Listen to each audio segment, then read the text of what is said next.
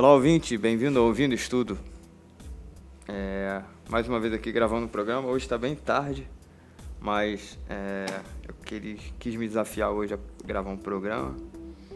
Eu digo desafio, tá? Porque eu trato como um desafio eu ter que pesquisar um assunto curioso. É, né, não chega nem a ser um desafio ruim, é um desafio que eu gosto.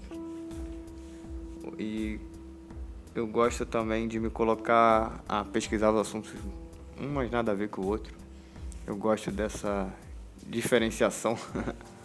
Espero que vocês gostem também.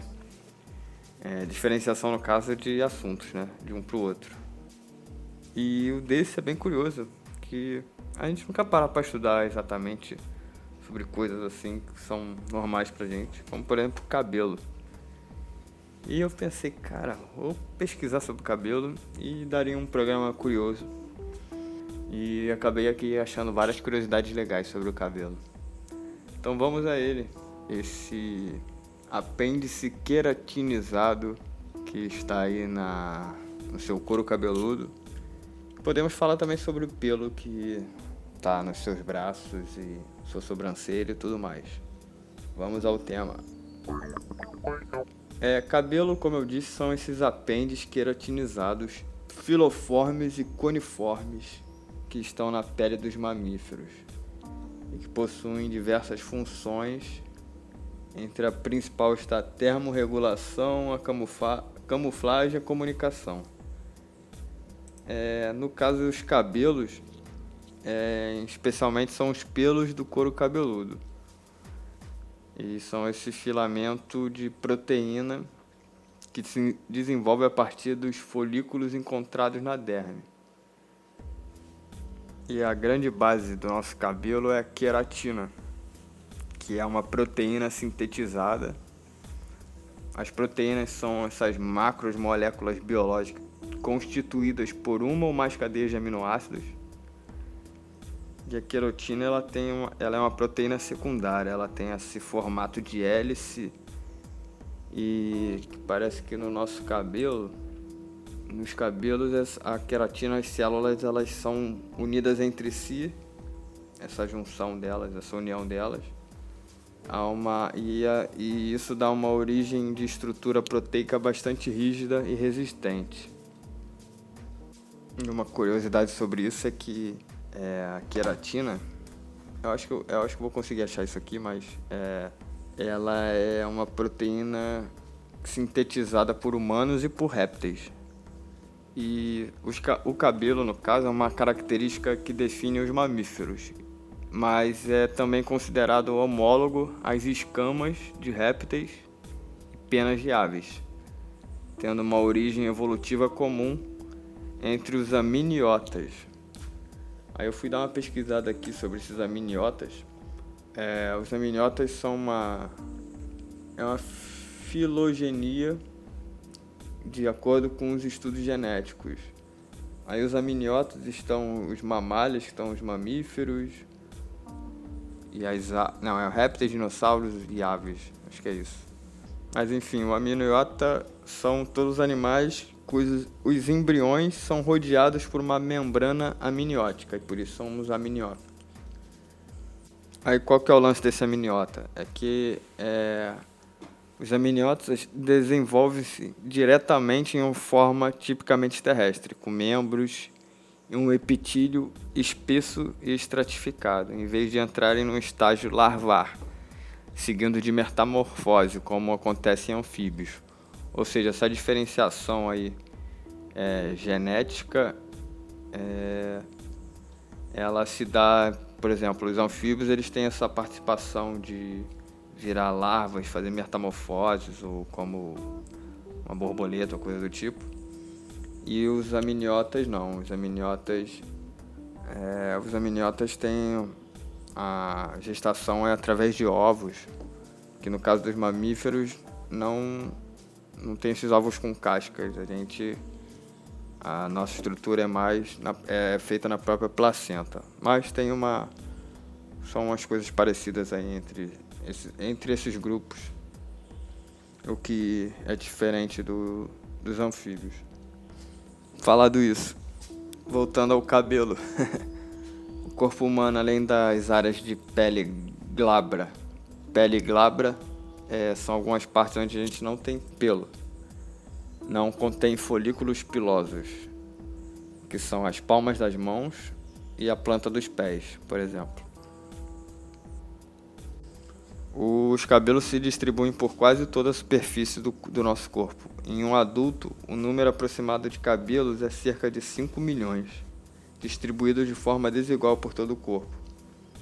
Existem cerca de 1 milhão na cabeça, com aproximadamente 150 mil fios na região do couro cabeludo. Ó, bastante coisa, hein? E isso não vale para os carecas, é claro que é, existe até um dado aqui que as pessoas só começam a perceber que estão ficando carecas quando elas já têm 50% do cabelo que tinham. Olha, eu tinha falado aí da queratina. A unha, a nossa unha também é composta por queratina. E a queratina também está presente em diversas espécies de animais, na forma de garras, cascos, etc. Ou seja, essa queratina aí, ela também é tanto para o cabelo quanto para as unhas. Assim como para nossa pele, inclusive, mas em específico na unha e no cabelo é essa coisa que fica crescendo e, e é morta, mas é, tem essa estrutura diferenciada da nossa pele, né? Aí sobre as funções do cabelo. Os pelos do corpo humano possuem funções e características que são diferentes. Por exemplo, o, couro, o cabelo do couro cabeludo do homem tem uma grande capacidade de isolamento térmico, ou seja, ele, atua, ele atua como isolante térmico em períodos frios. É, ele também é, tem a capacidade de agir como protetor solar para o couro cabeludo e evita queimaduras graves na região da cabeça. Não sei se tem existem pessoas que quando assumem a careca e raspam a cabeça tem que ficar passando protetor. Ou se ficar muito tempo exposta no sol, a pessoa que é careca, ela fica com queimaduras na cabeça. Então, realmente o couro cabeludo cheio tem essa proteção. As sobrancelhas também possuem um papel importante na proteção de determinadas áreas do corpo. É, ela, assim, ela, as sobrancelhas protegem tanto os olhos quanto as cristas ósseas, localizadas acima do olho. Devido à localização da sobrancelha no corpo, ela também é importante na comunicação interpessoal, auxiliando na expressão de emoções e desejos, realmente. Uma pessoa que raspa os pelos do, da sobrancelha, além de ela, quando suar na testa, escorrer para os olhos, ela ainda fica um pouco menos expressiva, né? Inclusive a atuação, para quem é ator aí, a atuação é toda quase sobre é, sobrancelhas, né? Inclusive se você for ver um. Tem um vídeo do Anthony Hopkins é, sobre a atuação dele. É, acho que é Nerd Writer, que é um cara aí do YouTube que ele faz umas análises aí é, aleatórias sobre diversas coisas. É, e uma ele faz sobre a atuação do Anthony Hopkins o quanto que ele, é, por exemplo, antes dele falar uma, uma fala do que ele vai dizer, ele faz várias expressões com a sobrancelha e depois fala. Nisso tudo que ele vai fazendo, ele vai passando várias informações. Voltando aos cabelos e pelos, os cílios também têm a pro, proteção para a região ocular, eles inibem a entrada e contato com é, agentes extracorporais e o globo ocular. Aí também tem os pelos nasais que tem, são responsáveis pela filtração e retardação do fluxo de ar é, e também o aquecimento do ar para os pulmões. E o, a característica também do pelo do corpo humano é a presença de terminações nervosas que agem como receptores sensoriais a fim de melhorar o desempenho na função protetora dos cabelos. Aí aqui agora eu vou partir logo com umas curiosidades sobre o cabelo. É, eu já disse né, que o ser humano tem cerca de 100 mil a 150 mil fios de cabelo. Mas sobre o crescimento do cabelo, ó, ele cresce em média 1 centímetro por mês.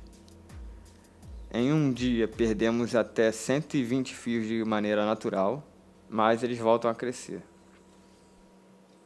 E o seu cabelo, ele tá morto, tá? É Ele só é vivo quando está dentro da epiderme. Depois que ele sai, ele já é uma estrutura morta. e mas apesar dele estar morto, ele contém informações sobre tudo, é, inclusive por tudo que passou pelo seu sangue. Por isso que ele é utilizado em antidopings ou testes de DNAs. E só que ele não consegue saber o sexo, sabia? Curioso aí. Ele não consegue saber o sexo de quem, é, da onde ele estava, se era mulher ou homem.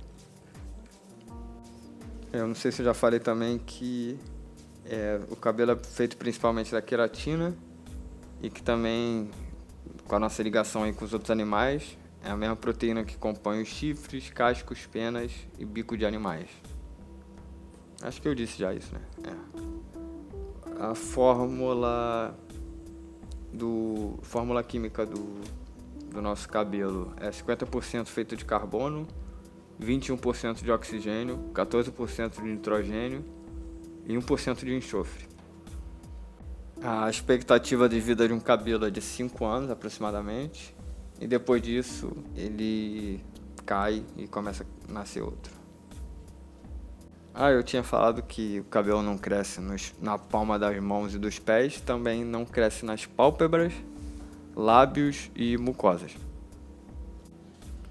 E sobre o arrepio, é, ele acontece porque o frio e as emoções são capazes de contrair o músculo eretor do pelo, deixando o folículo mais elevado e abaixando a pele ao redor dele. Sobre as cores do cabelo, é, eles podem ser loiros, castanhos, ruivos, etc. Essa cor surge a partir de uma proteína chamada melanina, que é a mesma que dá as cores na nossa pele. E a, a feomelanina é a responsável pelos cabelos avermelhados e louros, e a eumelanina, que dá o tom escuro.